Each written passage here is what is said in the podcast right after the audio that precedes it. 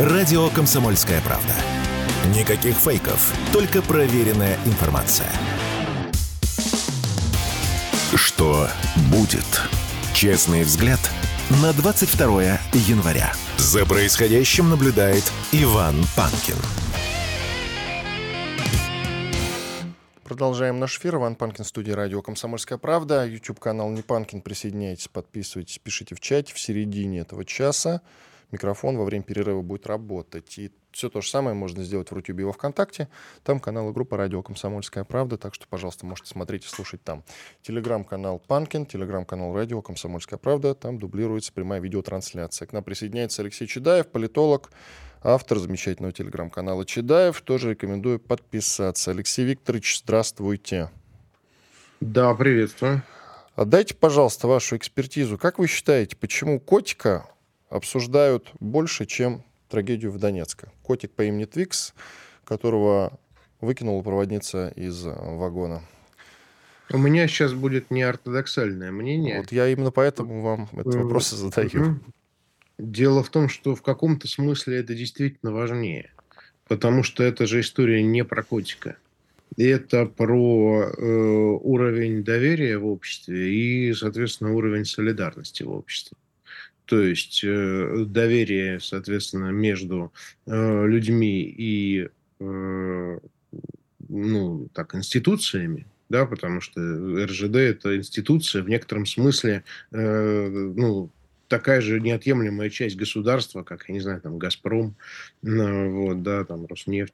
Вот. Э, а второе – это, соответственно, про способность людей сострадать, сопереживать и так далее. Вот. Я считаю, что у нас не было бы ни за что в жизни э, такой реакции бурной на эту историю, если бы не ситуация СВО э, в которой мы все очень остро почувствовали, э, что нам надо держаться вместе, надо друг другу помогать, надо в сложных ситуациях сплачиваться и так далее. Поэтому это только кажется, что это не имеет никакого отношения к происходящему э, на фронтах. На самом деле это такой же фронт, ну, потому что, как учит нас э, пророк Мухаммед, да, джихад бывает большой и малый. Малый – это тот, который с внешним врагом, а как бы большой – это тот, который внутри тебя самого. Э, и вот самое главное главное его выиграть, да, его в нем победить. Э, и вот э, я считаю, что вся эта история с э, котом это про большой джихад. Хорошо, так кто виноват? Проводница или РЖД, ее дочка, дочка РЖД, что-то там с инструкциями было неправильно. Ну, вообще, что вы думаете по итогу-то?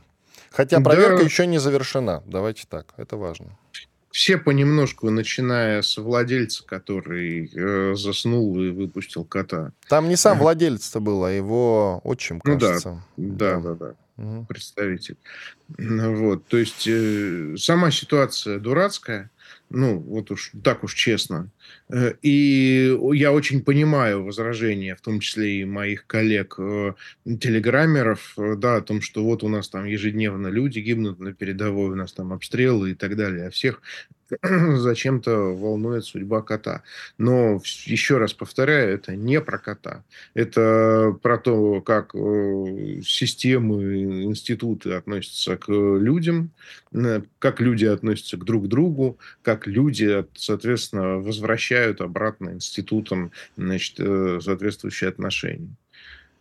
А эта ситуация, она что-то поменяет, как вы считаете? Мы станем Я добрее? Считаю, я считаю, да. Дело не, тут не то чтобы добрее, э, мы станем наоборот жестче, мы станем более кусачими. То есть э, вот э, то, как восстала да, значительная часть общества на то, что с нами так нельзя.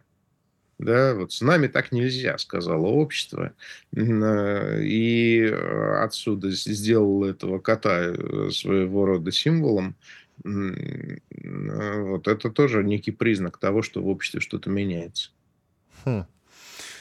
Ну, хорошо, если так, конечно. А как вы считаете, вот Совбез ООН, сейчас заседание, Лавров туда поехал, после него что-то изменится или нет? по поводу ударов по Донецку, я имею в виду. Там погибли около 30 человек, пострадали еще около 20. Ну, из интересного я бы обратил внимание вчера, что Гутиериш э, сквозь зубы все-таки признал это преступлением. Да, понятно, что э, он, э, она, в общем, так, ну, лежит под американцами и, как правило, молчит в таких ситуациях. Вот, поэтому капля камень точит. Надо каждый факт э, террора, каждый факт э, вот такого убийства гражданских надо фиксировать обязательно, надо выносить. Нельзя давать, э, ну так вот, вздохнуть, ну вот такие они, да, и поехали дальше. Вот, нет, неправильно. Вот, опять же, чему нас тоже научила вот эта вот эпоха инклюзивной демократии, надо поднимать вой по каждому случаю надо поднимать вой. Дитя не плачет, мать не разумеет. И Капля первое... точит камень, не силой, а частным падением. Угу. Ну, то есть, плюс-минус понятно, всегда поднимать вой, но мы уже два года поднимаем. А до этого, да, до этого 8 лет поднимали. Ничего подобного.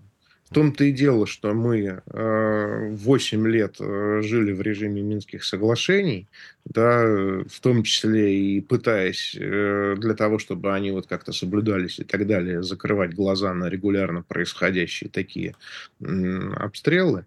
Вот, да, и, в общем, это нам до сих пор аукается. То есть мы их приучили к тому, что русские все спустят что поскольку русские заинтересованы в конечном счете в том, чтобы договориться, э, они вот э, будут спускать. Да, ну, там, может быть, там что-нибудь для порядка пошебуршаться. Да, не Бензия выступит с гневной обличительной речью. Э, вот, ну, этим все и закончится, да, вот таким вот выражением озабоченности. Вот так нельзя. И все-таки в какой-то момент это на них как-то повлияет, наши призывы к тому, что обратите внимание, вот мы показываем, демонстрируем, смотрите, что творят ВСУ. Но мы же должны понимать, что Запад на стороне Украины, с чего вдруг им обращать смысл, на это внимание? Смысл не в призывах. А, ведь э, в чем суть этих обстрелов? Э, как бы кажется, что эти обстрелы не имеют военного смысла и призваны только оказать э, психологическое воздействие на нас, э, заставить нас там там, вывести нас из равновесия, заставить там и так далее, злиться, что-то еще. На самом деле мы имеем дело с уникальной историей, когда систематический террор органично встроен в структуру военно-стратегического стратегического планирования. То есть, э, почему они бьют по мирным регулярно, да, и в Донецке, и в Белгороде, и так далее. Они тем самым вынуждают наши вооруженные силы, вместо того, чтобы наступать на перспективных направлениях, перспективных для атаки, долбиться в укрепрайоны, где нам, в общем, э, ну, каждый метр дается с большими потерями. Только для того, э, чтобы уменьшить возможности обстрелов, соответственно, соответственно, городов, которые э, находятся в зоне досягаемости ствольной артиллерии. Вот, то есть э, это удивительная история, да, это, она очень людоедская логика, но она работает. Она работает, потому что, э, ну, соответственно, нашим вооруженным силам приходится, да, как бы вот корректировать свои планы и вот долбиться в Авдеевку, значит, вместо того, чтобы там наступать под Купинск. Вот что касается как раз Купинска, Минобороны России сообщила, что в результате успешных активных действий освобожден населенный пункт Крахмальная в Харьковской области. Как вы считаете, у нас э, есть сейчас э, какая-то боевая задача окружать Харьков, может быть, брать его?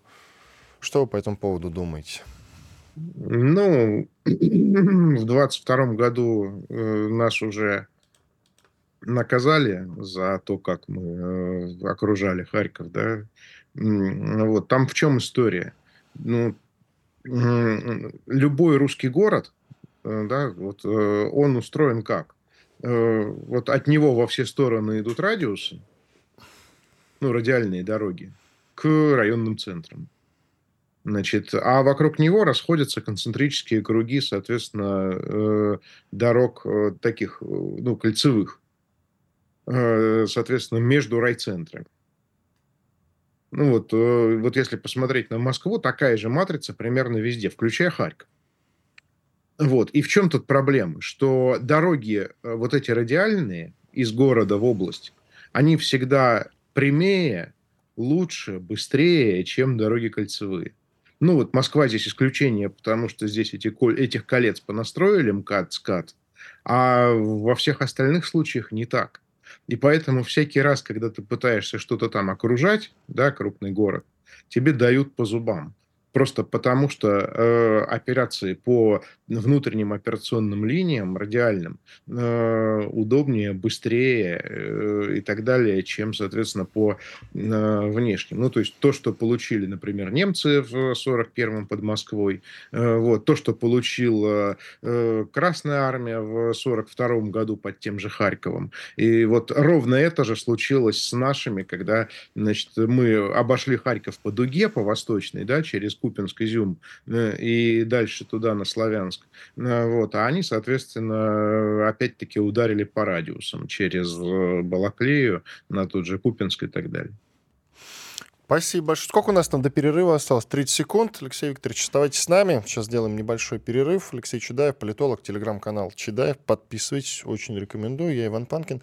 Трансляция на YouTube, в Рутюбе и во Вконтакте, канал группа «Радио Комсомольская правда». Пожалуйста, присоединяйтесь. Сейчас сделаем небольшой перерыв. После этого вернемся и продолжим. Я напоминаю, что сейчас прозвучат я надеюсь, хорошие новости, полезная реклама. Оставайтесь с нами, никуда не переключайтесь. Еще раз напоминаю.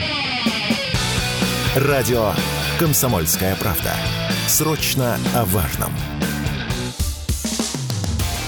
Что будет? Честный взгляд на 22 января. За происходящим наблюдает Иван Панкин. Продолжаем разговор в студии радио «Комсомольская правда» Иван Панкин. На связи Алексей Чедаев, известный политолог, телеграм-канал Чедаев. Подписывайтесь, очень рекомендую. Алексей Викторович, у меня есть гипотеза, что развязывается постепенно, медленно, но развязывается так или иначе большая война на Ближнем Востоке. Вы же знаете, что был убит а, высокопоставленный генерал Ксир иранский. И после этого Хизбалла обстреляла американские объекты. Вот вы как думаете, постепенно, но наращивается и будет все-таки большая война? Или нет, она так постепенно в рамках тлеющей будет продолжаться? Тут как? Э, пока что в конфликт с американцами вовлечены только разнообразные иранские прокси. Будь то Хизбалла, будь то хуситы, будь то в Ираке вот эти разнообразные структуры. То есть э, большая война случится тогда, когда так или иначе колыхнется, причем колыхнется снизу, не иранский, то есть не шиитский, э, да, ну, или не проиранский э, мусульманский мир.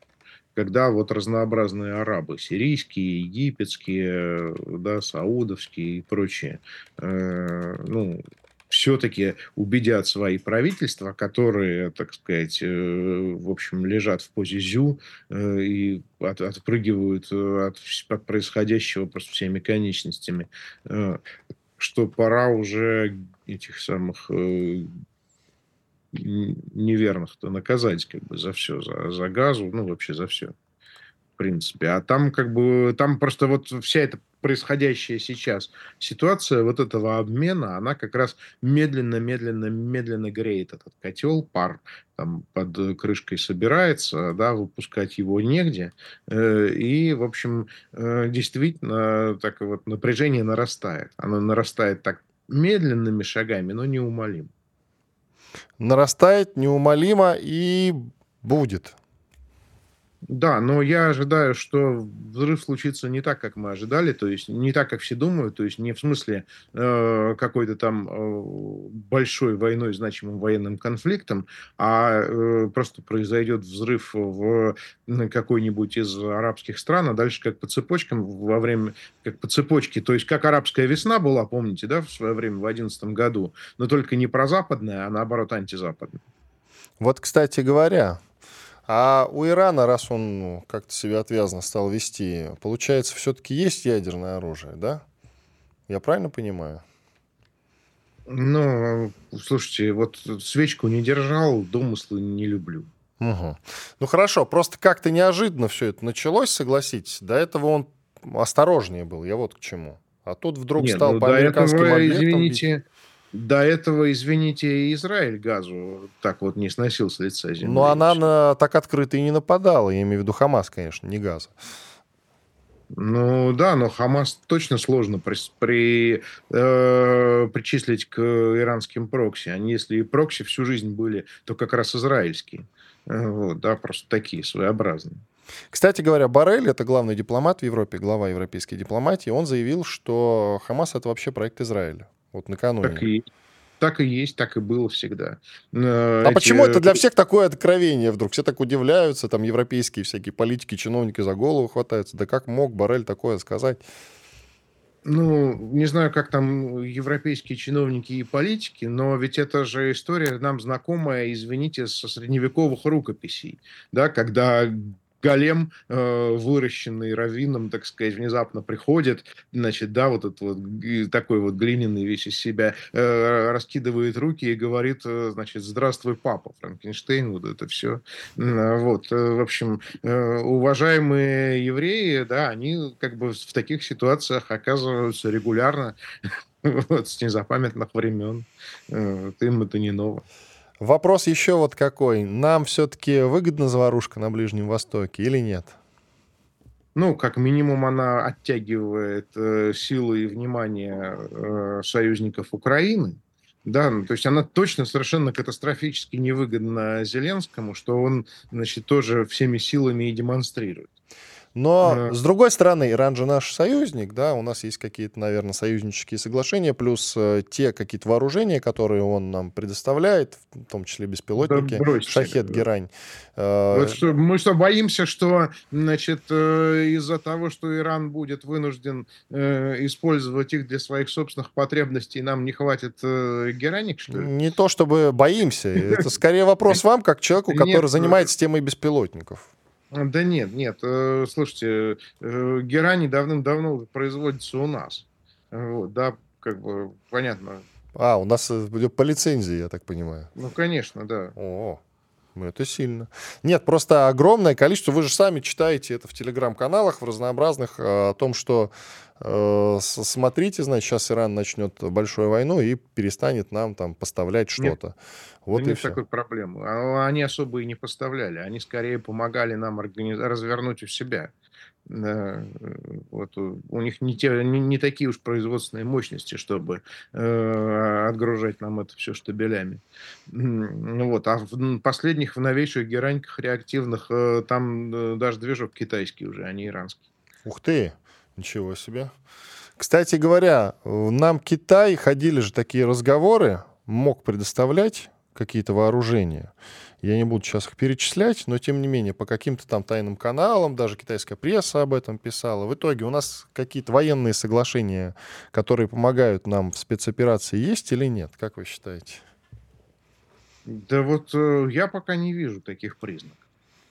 Что касается с поставок из Китая, то э, вот волонтеры, например, с обеих сторон везут из Китая вагонами э, вот, все, что могут да, то есть э, еще неизвестно там, а, ну, по обе стороны фронта есть многочисленные разные китайские э, девайсы разнообразного назначения. Они вон э, в свое время нам вон Крым завалили этими мугинами, э, да, я имею в виду э, украинцы как раз. Так что тут еще вопрос, э, чего с чьей стороны больше э, всего китайского. И что касается помощи Украине, которая тает или нет, это вам вопрос. Ну вот э, в довесок. Европейский Союз хочет создать фонд помощи Украине, несмотря на вето Венгрии. То есть в обход вето, которое наложила та же Венгрия.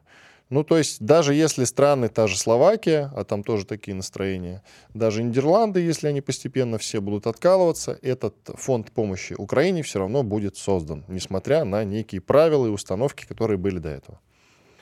Ну, ведь это же не из воздуха деньги, да, если где-то что-то прибудет, значит, где-то что-то убудет, учит нас э, товарищ Ломоносов и Лавуазье.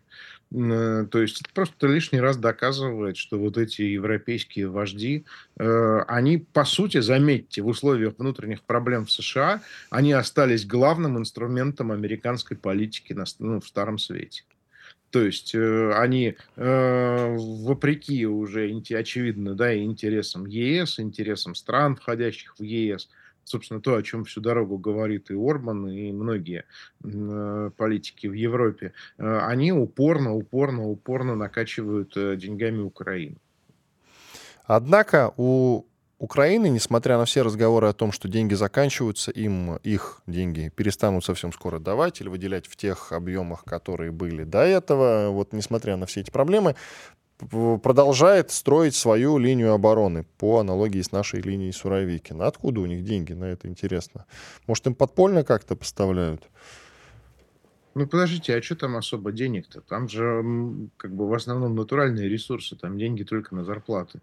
Э, вот, э, людей безработных, э, готовых за не очень большие деньги что-то там копать, да еще и тем самым избежав мобилизации, собственно, в ВСУ, да, отправки в Крынки и под Авдеевку, там много пока еще. Вот, да, платить им можно мало. Вот, а все остальное, там, эти самые лопаты, экскаватор, бетон там, и так далее, все это есть в натуральном виде. Это не так-то и дорого для государства выходит. И смотрите, еще немножко по международке пройдемся. Вот у нас пару минут осталось как раз. Во-первых, губернатор Флориды Рон Десантис завершил президентскую кампанию. И тут интересное заявление по поводу Трампа Борис Джонсон сделал. Он сказал, что миру даже пойдет на пользу, если Трамп победит на выборах. У Трампа получается шансы все больше и больше стать снова президентом. Или все-таки, как вы считаете, он до финала-то не дойдет? Тут надо вслушиваться в нюансы. Потому что когда э, Джонсон говорит, что миру пойдет на пользу, э, он же что говорит? Он говорит, что вот э, существующие демократические элиты, очевидно, как бы не очень держат в руках рычаги. Да, ну, это, да, э, американцы, очевидно, не справляются с внешнеполитическим контуром. Вот, вот в той конфигурации, в той идеологии, которая есть, это видно даже их вот самым отбитым на голову союзникам. То есть э, либерал-глобализм, очевидно, терпит крах безотносительно к тому, чем там закончится на Украине, на Ближнем Востоке там, и так далее. Нужна смена подходов. А вот как раз сила и гибкость э, западной модели состоит в том, что когда э, какая-то одна концепция терпит крах, они, э, так сказать, меняют руководство, приходят э, какие-то вроде бы даже их оппоненты, которые их всю дорогу ругали, э, вот, и говорят, извините, мы вот совсем новые, у нас все будет по-другому, и продолжается то же самое, что было. Радио «Комсомольская правда». Никаких фейков, только проверенная информация. Что будет? Честный взгляд на 22 января. За происходящим наблюдает Иван Панкин. Продолжаем эфир. Иван Панкин в студии радио «Комсомольская правда», телеграм-канал Панкин, YouTube-канал Не Панкин, извините за каламбур в очередной раз, Рутюб и ВКонтакте, там можно тоже смотреть видеотрансляцию, канал и группа называются «Радио Комсомольская правда». О столетии, о столетии с момента смерти Ленина мы будем говорить с историком Михаилом Мягковым, научным директором Российского военно-исторического общества. Михаил Юрьевич, здравствуйте. Здравствуйте. Давайте по порядку. Вопросов на самом деле много. Давайте вот с элементарной штуки начнем. В силу того, что у нас годовщина смерти круглая. От чего умер Ленин? Это немаловажный момент, на который до сих пор, по поводу которого до сих пор спорят разные историки. Ну, после смерти Ленина даже целый институт был образован, который потом превратился в институт даже мозга. Да, многие э, ученые исследовали смерть Ленина, но выяснялось то, что, конечно же, это болезнь головного мозга, на это посадился несколько инсультов, которые было у Ленина. Здесь уже э, в 2021-2022 году э, началось ухудшение его здоровья, которое привело и к сужению, э, ну скажем так, окаменению даже сосудов головного мозга. Это дикие боли на самом деле. Известна даже записка, которая ну, не так давно была рассекречена, когда Крупская просила Сталина, который курил вопрос болезни э, Ленина, о том, чтобы, да, Ленин просит дать цианистого калия, яда, потому что не может терпеть эти боли. Э, Сталин эту записку давал членам Политбюро, и все высказались, как и Сталин, против этого. Да, врачи что-то еще обещают. Но вот ухудшение этого здоровья, оно пошло, начиная уже с начала, ну, с весны 21 года и продолжалось вплоть до января 24 года. Причем никаких таких болезней, которые вот приписывались потом в 90-е годы, якобы сифилис был или еще что-то такое. Документы, смотрите, в документах ничего этого нет, да. Ну и, конечно, ранение, надо отметить, то, что ранение, которое было в 2018 году, как некоторые ученые сегодня говорят, они тоже способствовали тому, что вот эта болезнь обострялась, да, то есть она тоже сыграла свою роль. Пуля, которая сидела в шее. Это которую Каплан э, выпустил, правильно? Да, которая Каплан выстрелила, две пули, как известно, попало. Одна была в шее, и вот она как раз повредила те сосуды, которые влияли тоже на головной мозг. Ну и далее нельзя, конечно, не спросить, можно ли называть Ленина создателем Украины. Тут же, вот я даже видосик у себя в телеграм-канале выкладывал, значит, учебник по истории украинский от 2004 года, внимание, в нем указана забавная деталь, вернее, расхождение деталей. Появление украинцев произошло примерно 150 тысяч лет назад, а появление человека разумного это уже до следующей страницы. Это вот действительно на видео снимал человек 30-40 тысяч лет назад. Ну, то есть, получается, и автор этого видео шутит, обезьяны слезали с деревьев, их встречали древние украинцы. Очень смешно. И все-таки можно ли назвать Ленина и большевиков создателем Украины? Ну да, это действительно так, поскольку Украина как таковой вплоть до 18 э, года, то есть э, создание Украинской Советской Республики, напомню то, что была Украинская Рада, Украинская Народная Республика, там конец 17 года, но она продержалась очень-очень недолго. А то, что касается современной Украины, она целиком и полностью идет из советской Украины, которая образована была из частей Малороссии, а, которые, ну, малороссийские губернии, кто-то считает 5, кто-то 3 губернии, считая Киевская, Полтавская, Черниговская, Харьковская, вот, э, которые были, собственно говоря, образованы в а, Советскую Республику Украины, которые Ленин, да, и большевики, они действительно прирезали Донбасс, была, как напомню нашим слушателям, Донбасская Криворожская республика да, э, в 18 году, которую упразднили, и Ленин сказал, что рабочий класс нужен для новой Украины, которая в основном крестьянская, значит, буржуазная. Донбасс прирезали, прирезали Новороссию целиком и полностью, здесь и Херсон, Николаев, Одесса, Мариуполь, Мелитополь и так далее. Ну, а, собственно, э, Украинская Народная Республика хотела в свое время и Крым, но что тогда не получилось. Ну, собственно говоря, это политика большевиков именно на то, чтобы создавать национальные национальное образование на территории бывшей Российской империи, союзные республики. Вот в 22 году был создан Советский Союз, где четыре республики, включая Украинскую Советскую Республику, вот в этих примерно границах, которые она существовала до 91 года, э, за исключением Крыма и Западной Украины, она была образована как союзная республика. До этого украинской государственности не было как таковой в природе от слова совсем. Поэтому да, конечно, это так. Ну и про бомбу которая была заложена вот как раз в период создания Украины. Владимир Путин еще об этом говорил. Э, что привело к развалу Советского Союза? Много было, значит, автон... вот я цитирую, автономизация и так далее. Заложили атомную бомбу под здание, которое называется Россия. Она и рванула потом. И мировая революция нам не нужна была. Вот такая мысль там тоже была, говорил президент. Про мировую революцию чуть позже, а пока про автономизацию. Значит, во время создания не только Украины, но и других республик была все-таки допущена ошибка. Ну, им, есть... им дали слишком много полномочий. Да, осенью 22 года, когда обсуждался вопрос, а как э, будем объединяться, вот э, бывшее национальное образование на территории Российской империи, был проект автономизации. Сталин, как э, нарком по делам национальности, предложил свой проект, когда территории входит в состав нового союзного государства как автономия. А Ленин, раскритиковав этот проект, ну, напомню, Ленин был тогда, конечно, уже тяжело больной, но тем не менее его мнению, к его мнению прислушалась, э, выступал за федерализацию, то есть федеральное устройство, когда есть центр, когда есть общая внешняя политика, есть общая э, внешняя торговля, армия, но, соответственно, внутри республик существуют собственные государственные органы, да, республиканские, отвечающие за экономику, внутреннее дело, образование, медицину и так далее, ну и, собственно, республики имеют право на выход. А, план этого выхода, система этого выхода тогда не обговаривалась. Известно то, что только в 1990 году стали, собственно говоря, об этом думать и а, проект проводить, и только в 91-м его сделали, еще в союзном тогда государстве.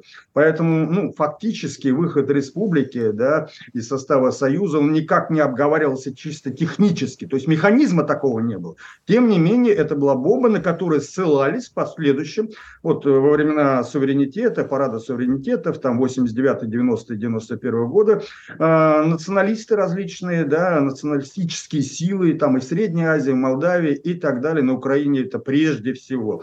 Украина и украинское руководство, ну, на мой взгляд, от советского украинского руководства в 90-91 году несет одну из основных ответственностей за развал Советского Союза. И вот вопрос. Зачем тогда мы слишком много полномочий дали республикам, ну, в том числе Украине? Мы о ней сейчас говорим конкретно.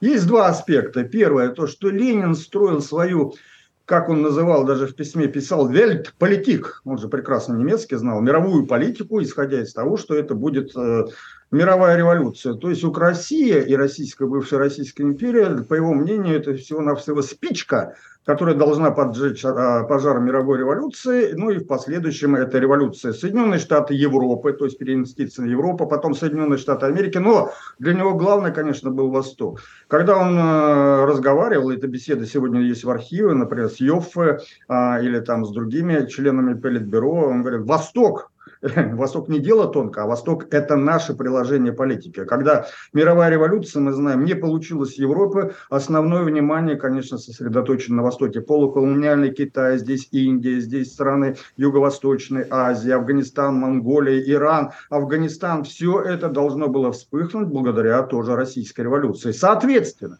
когда республика, та или иная страна, Индия, например, освободится от колониальной зависимости, она тоже может войти в состав Советского Союза. Союза.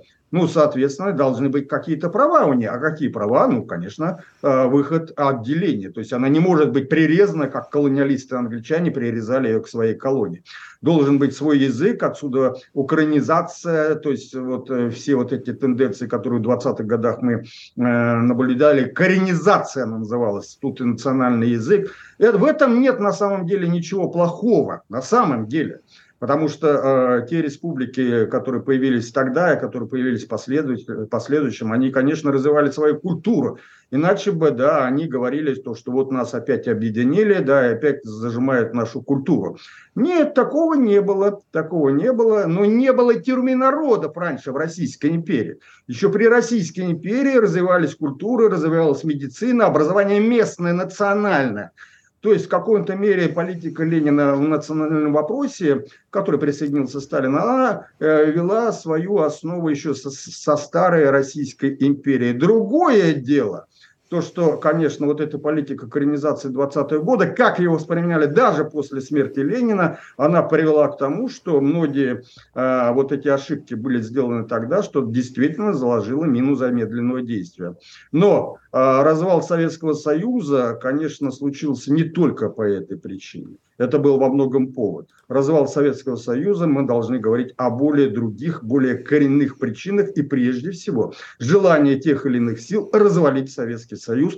А Ленин, если мы говорить э, о Ленине большевиках, в 22 году что бы мы с вами ни говорили, вот на пространстве бывшей Российской империи, в общем и целом, в основном, была создана ну, а, новая, а, теперь уже Советская империя, которая в своих границах в основном, а, да, за исключением Финляндии, Прибалтики, там, Польши, Бессарабии, она, конечно, и напоминала, и продолжала границы Российской империи. Это важно. Никто бы другой, кроме большевиков и Ленина, тогда бы такое пространство русское на самом деле мировое пространство э, Российской империи не воссоздал бы. Давайте сделаем паузу, через две минуты продолжим. Оставайтесь, пожалуйста, с нами, потому что есть у нас силы, причем компетентные люди, уважаемые, которые сравнивают Ленина, допустим, с современными иноагентами. Радио «Комсомольская правда». Срочно о важном. Что будет? Честный взгляд – на 22 января. За происходящим наблюдает Иван Панкин. И Михаил Мягков, научный директор Российского военно-исторического общества. Михаил Юрьевич, давайте продолжим. Вот я процитирую сейчас запись в телеграм-канале известного политолога Ивана Скорикова. Он, между прочим, главный по Украине в Институте стран СНГ. Так вот, цитирую часть его поста про параллели. Он пишет, кстати, все упомянутые мной практически лица сейчас, кроме самого Ленина, признаны сегодня иноагентами. Итак, Ленин сегодня — это Максим Кац, это Михаил Ходорковский, это Гарри Каспаров, это весь ФБК и ДОКСа вместе взятые. Все они в России сегодня официально признаны Лениным. Ведь Ленин — это иностранный агент, дискредитирующий вооруженные силы России. Это иммигрант-предатель, шлющий из Тифлиса проклятие в адрес бывшей родины и искренне желающий поражения ее воинству. Вот кем был бы сегодня Ленин. Есть что сказать? Есть что ответить да, господину да, много, много есть что сказать, тут нескольких передач не хватит. Ну, первое, то, что сегодня навешивают на Ленина, то, что он получал немецкие деньги. Действительно, Циммервальде, там, в Швейцарии, в 1915 году выступал за поражение своих правительств. То есть правительство России, которое вело в Первую мировую войну, следовательно, он предатель и так далее, и так далее. А, ну, давайте все-таки посмотрим на факты. А в 1917 году, летом, когда еще было временное правительство, когда большевики еще были в подполье, а армия что, не развалилась уже? Благодаря кому? Она развалилась а, только Ленину, но большевики тогда играли в армии, в том числе, незначительную роль. По сравнению с эсерами, по сравнению с меньшевиками, армия ушла и стала дезертировать благодаря либералам, которые, э, по сути дела, да, многие из них были масоны, давайте с вами прямо скажем. Эти масоны получали задания, прямые указания сделать новое правительство и так далее э, от э, английских масонских, французских масонских лож. Были и немецкие деньги, конечно, но вот говоря о суммах этих немецких денег, которые получал, получали большевики, но не сделаешь на них революцию, понимаете, там десятки тысяч марок, да, но не сотни, не миллионов. Но это другой вопрос. А теперь другой вопрос. А кто восстановил армию? Армию тогда Советской России. Да, это были большевики. И это была армия мощная, 5,5 миллионов человек, допустим, да, это на начало 21 года, которая победила не только белых, она победила интервенцию, которая выгнала и англичан, и американцев, и японцев, и прочее, прочее, прочее. Давайте вспомним, 14 держав было. Это была мощнейшая армия, ну, наверное, тогда сильнейшая на 20-21 год вообще в Европе, которая смогла скрепить только благодаря армии, именно Красная Армия была скреплена э, вот эта э, воля народов, которые, по сути дела, хотели жить в едином государстве. И националы тоже. Не будем забывать то, что белые, в конце концов, проводя свою политику, они против себя восстановили многие национальные окраины, что в Средней Азии, что в других районах. И только большевики смогли с ними договориться. Это что такое? Это, э, по сути дела, ведь мы... Давайте вот такой момент еще посмотрим. А центральные военные чрезвычайные органы большевиков, они очень напоминают то, что у нас было сделано во время Великой Отечественной войны. Тогда это зарождалось. Сегодня вот ребенка спросишь, какой-нибудь школьник, что такое 100? Совет труда и обороны. Он напоминает наш ГКО, который был образован в 1941 году. Что такое Реввоенсовет большевиков, который вообще ну, орган центрального управления? Это, по сути дела, ставка Верховного Главнокомандования. И далее, и далее, и далее. Включая, извините меня, ну уж давайте так говорить, даже штрафные части, которые были образованы в годы гражданской войны, они, по сути дела, во многом, они в том числе были и а, в годы Великой Отечественной войны, вот после известного приказа Сталина 227. То есть многое, да, в области центрального руководства, чтобы укрепить страну и не сдаться, были сделаны тогда большевиками. Мы можем их отбросить, конечно, можем отбросить. А что нам делать сегодня, в том числе, когда мы ведем СВО? Во многом вот этот опыт, в том числе ленинских большевиков, сегодня может пригодиться. И еще как пригодится. Что касается мировой революции, Путин же сказал, я цитировал в прошлой части, что никакая мировая революция нам не нужна была. Но все-таки мировая э, революция все-таки начала распространяться по миру. Что значит не нужна была? Она в каком-то смысле до сих пор продолжается. Есть вполне себе социалистические страны. Вьетнам там какой-нибудь, да, Куба в каком-то смысле. Ну, еще есть какое-то количество. Не, конечно, мировая революция и Россия. Ну, конечно, да. Это значит, что большевики работают на, в 17, 18, 19, 20 годах во многом вот эта идея мировой революции, да, она витала в воздухе. Все это действительно так. Потом Или что уже... имеет в виду Владимир Путин, когда он говорит, извините, что вклиниваюсь, что он имел в виду, когда говорил, что нам не нужна была никакая нельзя, мировая революция? Нельзя интересы страны, государства, национальные интересы, да, жизни народов в нашей стране отдавать в угоду мировой революции. То есть сжигать, как я вначале сказал, то, что мы спичка на поджога мировой революции. Это ни в коем случае. То есть это гибель государства. Но так большевики сами уже в годы гражданской войны и потом во время НЭПа, ведь они же поняли то, что это никуда не приведет. И Ленин это понял. И Ленин это понял, поэтому и Сталин, как наследник Ленина, он всегда ведь подчеркивал, что наследник Ленина, да, я ученик. И это не было фразой слова, это не было каким-то там, да, э, смехотворчиками какими-то. Да, это действительно было так. И Сталин учился то, что да, надо укреплять прежде всего собственные государства и его сила, а идея мировой революции, а пускай она будет, это же мировой проект, который действительно сегодня до сих пор работает. Мы посмотрим страны Латинской Америки, страны азиатские. В Китае в Конституции записано слово «Ленин». В Индии то же самое социалистическое развитие, она никуда не делась. Поэтому эта идея, она существует. Большевики ее только озвучили, стали проводить жизнь.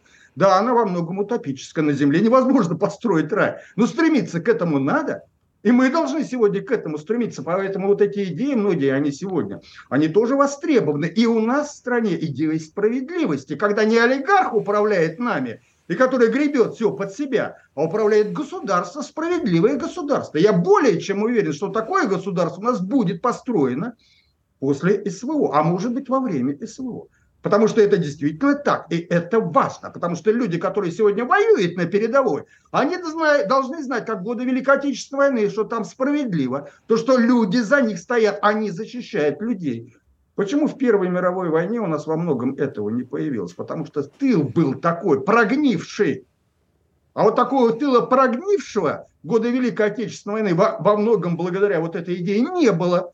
И сейчас не будет. Вот это важно сегодня подчеркнуть. А это все идея мировой революции в, тоже, в том числе. Да? А справедливое общество для нашей страны. Мы не должны распространять, пускай на нас смотрят теперь. Да, как мы хорошо живем. И том же самые укронацисты, пускай на нас смотрят. Кому-то мы навязывать сегодня не хотим и не будем. И не надо это делать. Мы у себя должны сделать так. А это уже урок который мы должны вынести, в том числе из учения работ Ленина.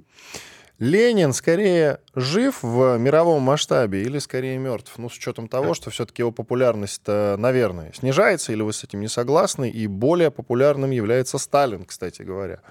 Не, вы знаете, и Ленин, и Сталин сегодня приобретают, вот, что удивительно, все большую популярность. Я бы так сказал, по мере э, снижения влияния вот этой либеральной э, космической там э, глобалистской идеологии, идеи вот этого справедливого мира, вместе с Лениным и вместе с Сталином они становятся все более и более популярными. Где? Это Латинская Америка. Где? Это Южная, Юго-Восточная Азия. Я даже так сказал, и в, э, в этих бывших э, капиталистических странах, там, да, то есть и здесь, и европейские страны, там тоже это влияние, оно усиливается. Не так заметно, как, например, в Азии и Латинской Америке, но тем не менее такие подвижки есть. А от этого никуда не деться. Это, это идеология. Эта идеология, она так или иначе мировая идеология, Э, которую невозможно э, э, снизить, там, прижать, отменить, как Россия пытается отменить. Ну, не отменишь ее, она есть, существует, она идет изнутри. Ленин, вот его, конечно, заслуга, он ее обнаружил, ведь он знал десятки языков, он читал, он многое читал и по экономической политике. Лучшего, между прочим, экономиста тогда, в его время, в мире нельзя было найти. Лучшего философа, наверное, нельзя было найти. Поэтому, собственно говоря, его продолжают читать, его произведения сегодня остаются популярными. Мы должны просто-напросто сегодня, да, говорить о том, что это наше наследие, безусловно. Вот знаете, э, там некоторое время назад я видел там в различных европейских, в Америке, там стран, где вот музеи коммунистического режима они, и вот сваливают наши памятники, там и Дзержинский, и Сталин, и прочее, прочее, и Ленина.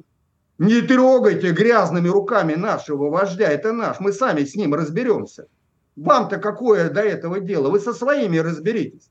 Поэтому мы должны сегодня творчески изучать его наследие, думать о России прежде всего, о победе в СВО. А если идеология вот это нам помогает, а почему бы нет? Она, мне кажется, нам еще не раз поможет.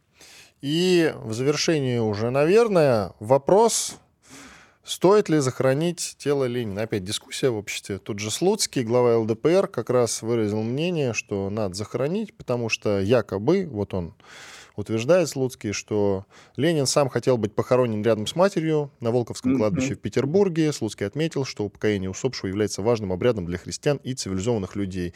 Э, партия коммуниста России уже решительный протест выразила, направили значит, обращение к Володину, э, чтобы лишить депутатского мандата господина Слуцкого. У нас 50 секунд, коротко, пожалуйста. Вот это ЛДПР, коммунисты, мы что, больше заняться нечем? Вот пускай лучше гуманитар, больше гуманитарной помощи да, в СВО шлют. Вот СВО закончится, хороните кого угодно. Знаете, Ленина хоронит уже... Секундочку, секундочку, а то они вас услышат, и действительно, вот СВО закончится, первым делом будут Ленина хоронить. Вот когда СВО закончится, да, пускай хоронит кого... С 91 -го года Ленина пытается захоронить, все никак. Я думаю, что вот эти лидеры, они скорее умрут, прежде чем Ленина захоронят. Спасибо. Радио «Комсомольская правда». Мы быстрее телеграм-каналов.